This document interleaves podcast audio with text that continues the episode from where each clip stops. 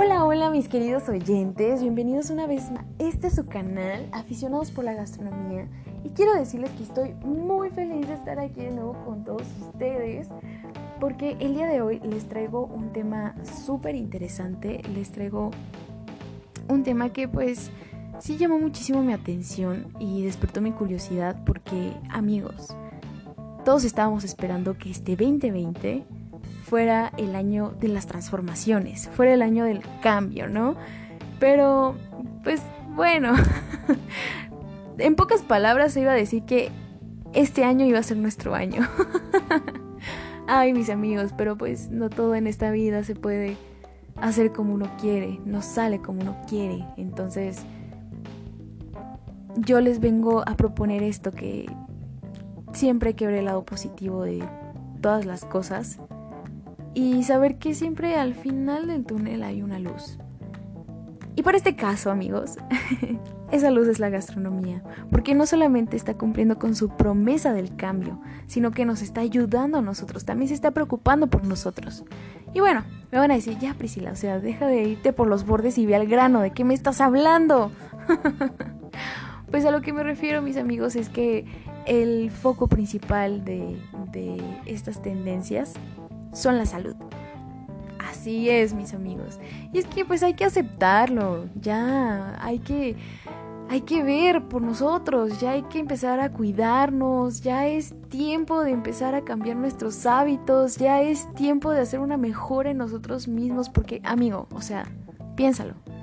Si tú crees que este es el año de las transformaciones y de los cambios, ¿cómo crees que eso va a pasar? Pues es obvio, tienes que cambiar tú primero, tienes que cambiar desde dentro, o sea, tienes que ser tú el cambio, no tienes que sentarte a esperar a que algo milagrosamente pase y, ay, sí, ha mejorado la vida. No, o sea, ya el universo y todo nos está diciendo que ya es tiempo. Entonces, eh, dentro de todo este concepto, eh, se convierte ya pues en una exigencia, ¿no? Se buscan los productos orgánicos y de temporada. Porque si quieres dar calidad en un platillo, si se quiere dar calidad y garantizar de hecho eh, que es un buen producto lo que tú estás ingiriendo, eh, se está usando este tema del producto en kilómetro cero. Eh, ¿A qué se refiere esto? Y es que es algo que mm, me fijé que ya está haciendo, pues, tendencia en muchísimos restaurantes. Ya están empezando a hacer esto porque ven que realmente es una buena forma parte de sustentabilidad para el mismo restaurante. Déjenme les cuento un poco de este kilómetro cero. Em, se trata de, que el mismo restaurante eh, siembra, eh, produce, sus, propias hortalizas, sus propias frutas. Eh, de hecho, hasta la crianza de sus propios animales es algo padrísimo, la verdad. Eh, y todo cuidando pues este punto que es lo orgánico, ¿no? Se empiezan a tener tus propios huertos. Es algo con lo que pues tú puedes decir que si estás 0% eh, hecho con químicos, es algo que a mí me parece muy bueno, realmente, porque pues así estamos garantizando pues no solamente la calidad, sino también el bienestar de nuestro cliente. Eh, también teniendo esto en cuenta, se viene muchísimo eh, usar productores locales.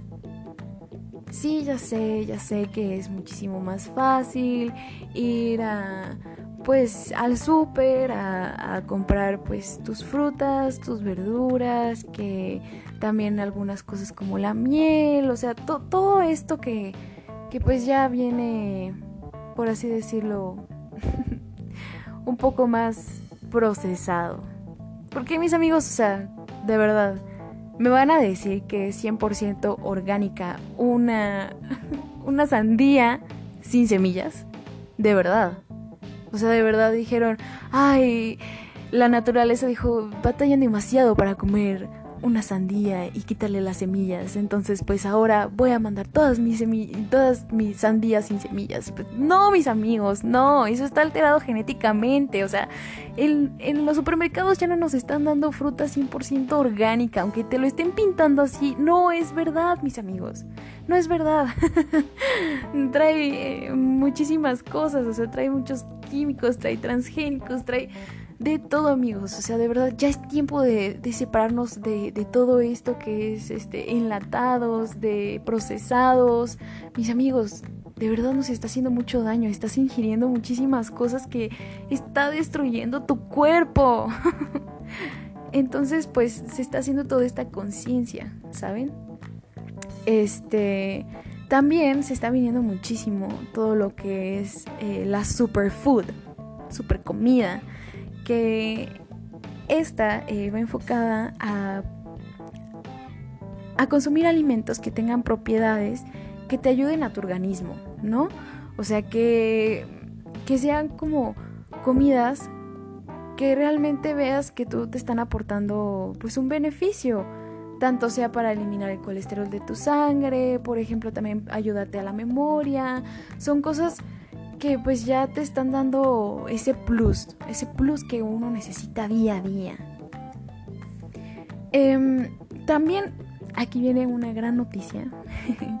Señores, señoras, jóvenes y demás, público encantador y conocedor. Este es el año de los antioxidantes. Así es, o sea, se los digo amigos, o sea, ya es hora de separarnos de los químicos, ya es hora de dejar todo eso por un lado e irnos a lo natural. O sea, ya pueden tirar todas sus cremitas, que para el anti-aging, que aquí, que las arruguitas, que no sé qué, porque todo, o sea, de verdad, todo lo que necesitas está en tu nevera. Está en tu nevera y dices tú, Dios mío, yo ni sabía y lo puedo consumir hasta diario. Hay muchísimos, muchísimos alimentos, amigos, que tienen antioxidantes. No solamente se vayan a los frutos rojos, o sea, eso ya es del pasado, ya es algo que se queda demasiado corto porque déjenme decirles que hay una variedad exageradamente grande de productos orgánicos que tienen esto, ¿no? Como por ejemplo el aceite de oliva, los frutos secos, el brócoli, el ajo, las uvas, hasta la canela, mis amigos. O sea, es algo muchísimo... con muchísima utilidad, por así decirlo. No solamente hay que quedarnos en un solo estereotipo, ¿no? Ahora les vengo con esto, mis amigos. Si tú tienes, eh, por así decirlo, un amigo vegano o no lo sé, este o tu vecino es el que te cae mal, que ya sabes que se hace su, su cebollita acá arriba y parece no sé qué. Eh, pero te cae mal porque es vegano. O sea, yo no sé. ¿Qué, qué, mundo? ¿Qué traen contra los veganos? Pobre gente. Simplemente quieren cuidar de su salud, quieren ser muchísimo mejor, quieren respetar pues a los animales, quieren respetar el medio ambiente. No sé por qué la gente tiene como esta, esta aberración por los veganos. Sí hay algunos que sí se van muchísimo al fanatismo y dices, ay Dios mío, hay cada gente, pero acuérdense, como acabo de decir, hay cada gente en este mundo. No se vayan simplemente por las etiquetas sociales que, pues no, o sea, no, de verdad están muy mal. Porque déjenme decirles, amigos, que los veganos van a conquistar el mundo. no, no es cierto. Ay, no. No, lo siento, mi amigo vegano, no.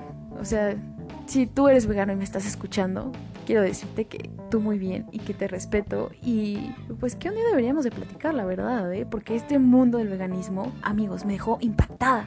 Impactada de verdad, o sea, Dios mío, están pensando hasta lo que no. es en serio, en la cosa más pequeña eh, ya la tienen cubierta.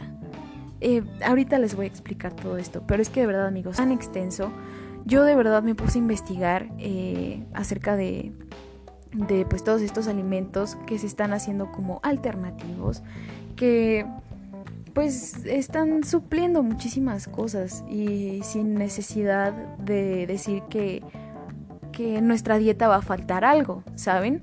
O sea, están cubriendo vitaminas, minerales, proteínas, toda esta eh, todo este tema también de, de, las, de la fibra que también ayuda muchísimo a nuestro organismo. Amigos, en serio, creo que necesitaría, necesitaría hacer otro podcast acerca de los productos veganos, porque de verdad es algo súper extenso, o sea, es un mundo completamente diferente, ¿no? Pero bueno, ahorita les voy a dar así como un, un pequeño tour por esto. Eh, está a todo lo que da, porque o sea, está desde el uso desde la yuca, que está en diferentes maneras, hasta la alternativa del huevo vegano, amigos. O sea, dicen, ¿qué? ¿Un huevo vegano? ¿Cómo? O sea, una planta eh, hizo un huevito y luego de ahí salió qué? O sea, no, mis amigos. Bueno, yo me lo imaginé así. no, o sea, para lo, a lo que me refiero es que hay una alternativa. Esta alternativa se llama frijol mungo, cultivado pues en Asia. Pero déjenme decirles que este frijolito nos aporta ácido fólico, zinc, magnesio y de hecho numerosas vitaminas. O sea, es algo wow. Yo me quedé impactada. Está desde eso hasta también mantequillas, eh, hay alternativas de carne, Em, también de hecho están desarrollándose diferentes tipos de miel, como por ejemplo la miel de arroz, que también es súper nutritiva.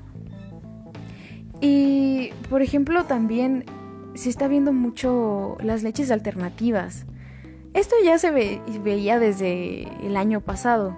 O sea, es un concepto que ya se estaba trabajando también desde el año pasado, así, pero no tenía tanta auge como creo que va a tener en este, en este año que estamos viviendo. Em, y son todas las leches de avena, las leches de soya, las leches de cáñamo. Así es, mis amigos, o sea, cáñamo. Yo también me quedé, ¿what?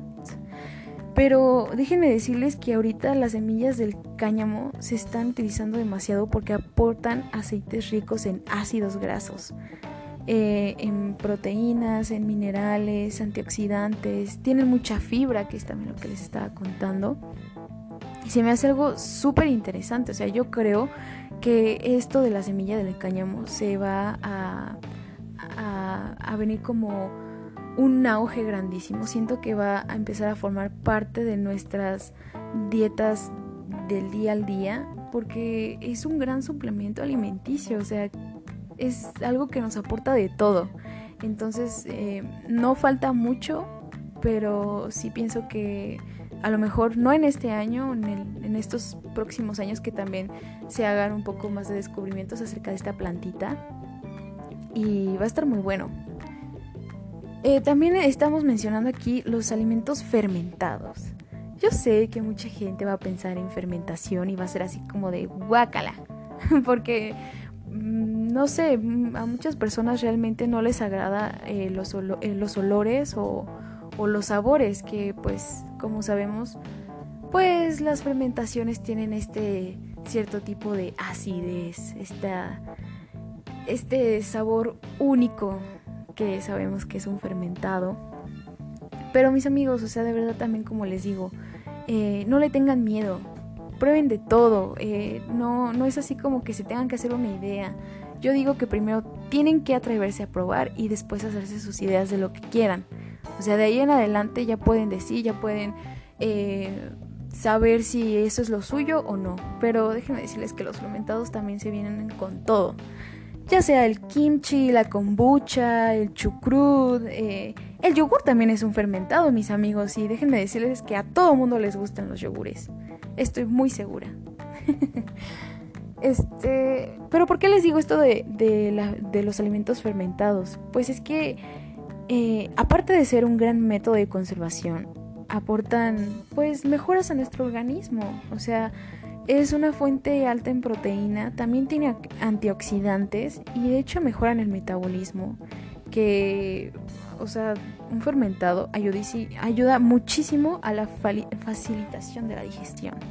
Lo siento, mis amigos, me estoy trabando la lengua. Ah. Yo sé que a veces van a decir, ay Priscila, por favor, o sea, no juegues, ya concéntrate. discúlpenme, discúlpenme, así soy yo.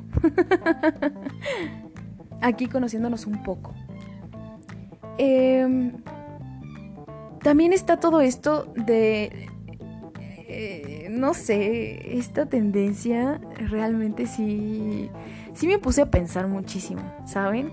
Porque sí decía, bueno, es que sí tiene un buen punto, pero siento que sí va a ser muy, muy, muy difícil de que sea aceptada en este mundo porque, ay, somos un mundo tan banal, somos un mundo que, no sé, de la vista nace el amor, o sea, con tan solamente esa simple frase, ya dije todo, ¿saben amigos? Y está muy mal, la verdad está muy mal que sean las cosas así, pero pues es la realidad. Em, estamos aquí con las ugly foods, la comida fea, y es este tema de, de que pues está tratando de, de hacer como conciencia en el consumidor y decir, oye, eh, no porque, no sé, por ejemplo, un plátano se vea maduro, que ya tenga así su cascarita media, media manchadita, media negra, no signifique que no sirva y que no te lo puedas comer.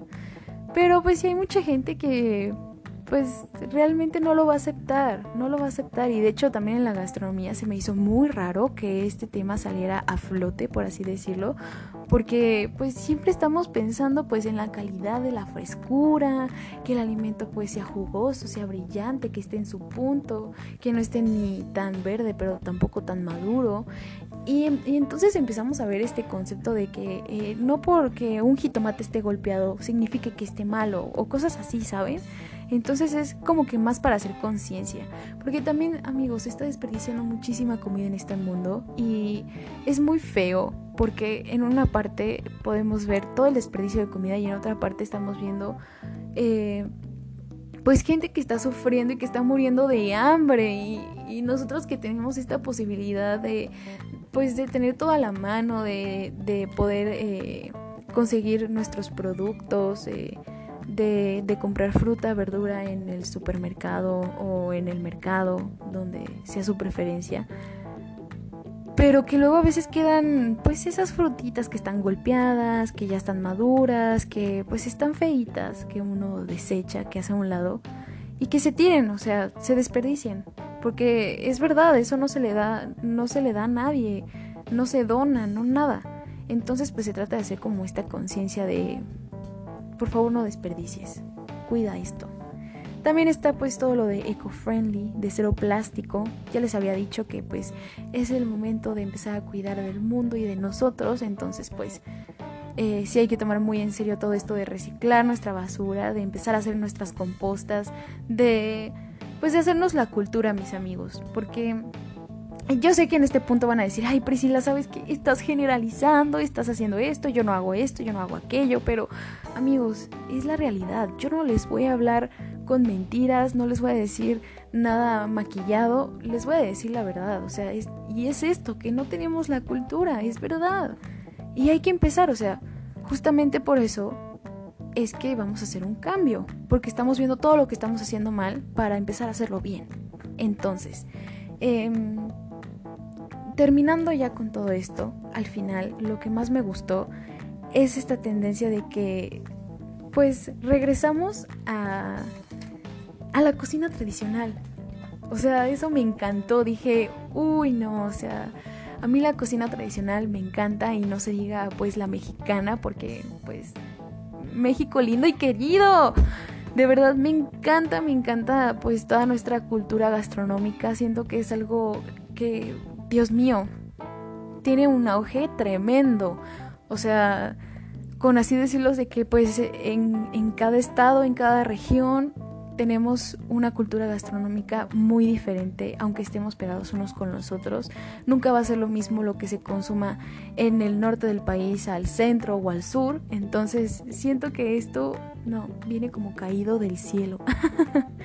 Además, pues yo siento que también la gastronomía se ha estado alejando un poco de, sus raíces, se ha estado alejando un poco de estos conceptos que, que pues tienen mucha importancia en el día al día, que, bueno, por ejemplo en mi vida sí tienen muchísima importancia porque es una conexión con, con una historia, es, es conexión con tus raíces, como ya les había dicho, es, es todo, ¿no? O sea, la comida te define. Yo eso es lo que siempre he pensado. Aparte de que eh, comer significa recordar, porque siempre viene de la memoria eh, algún sabor, eh, algún olor. Entonces, traer esto de nuevo, revivirlo, a lo mejor dándole, no sé, un twist, obvio porque eh, ya esta era es la era de, de, no sé, las redes sociales, de los likes, de impresionar, de, no sé, o sea, por así decirlo, es la era en la que los niños ven eh, películas de terror y ya nada los asusta. Entonces, pues sí tenemos una crítica muy difícil. Entonces, pues combinando yo creo que ya todos nuestros conocimientos, técnicas, todo lo nuevo, también la tecnología que se viene, eh, ese es otro tema muy importante y muy interesante, la tecnología dentro de la gastronomía, no mis amigos, es otro mundo. Entonces, eh, combinándolo con nuestras raíces, combinándolo con esto que es la comida tradicional, siento que le va a dar un boom. Entonces, mis amigos, esperen lo mejor para este año, no todo está perdido. Y pues nada, o sea, es eso lo que les digo. Eh, mi único consejo es que no se hagan ideas, eh, siempre ábranse a un mundo nuevo, vean las cosas de diferente manera y pues sí amigos, prueben, cuestionen, hagan todo lo que esté a su alcance, pues para cambiar, dar este cambio. Eh, si no ha empezado aún este, este siglo de transformación, hay que empezarlo de alguna otra forma nosotros, ¿no? Y, y lo hacemos pues primero con uno mismo. Los quiero mucho, bye, nos vemos en nuestra siguiente aventura.